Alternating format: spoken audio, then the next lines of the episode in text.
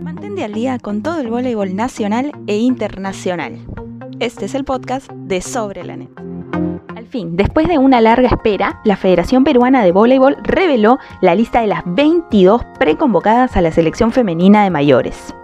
En la lista se revelan los grandes regresos de Gina López, Aixa Vigil y Katherine Regalado. Además, la convocatoria de tres jugadoras de la categoría juvenil, como las armadoras Yadira Anchante, María José Rojas y la opuesta María Paula Rodríguez. La convocatoria ha dejado satisfechos a la mayoría de los hinchas, pero también hay una gran parte que aún se pregunta por qué la ausencia de importantes jugadoras.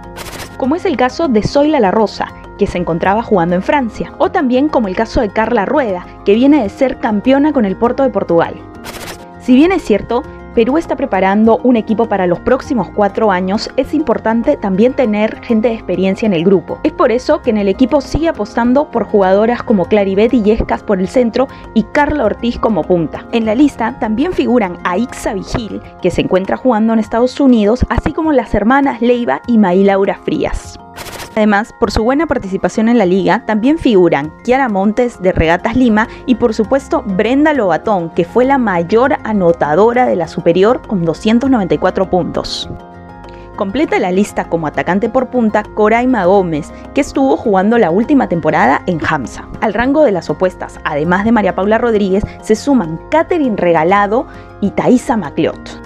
En el centro, además de Gina y Claribet, completan Mari Carmen Guerrero, Diana de la Peña y Flavia Montes.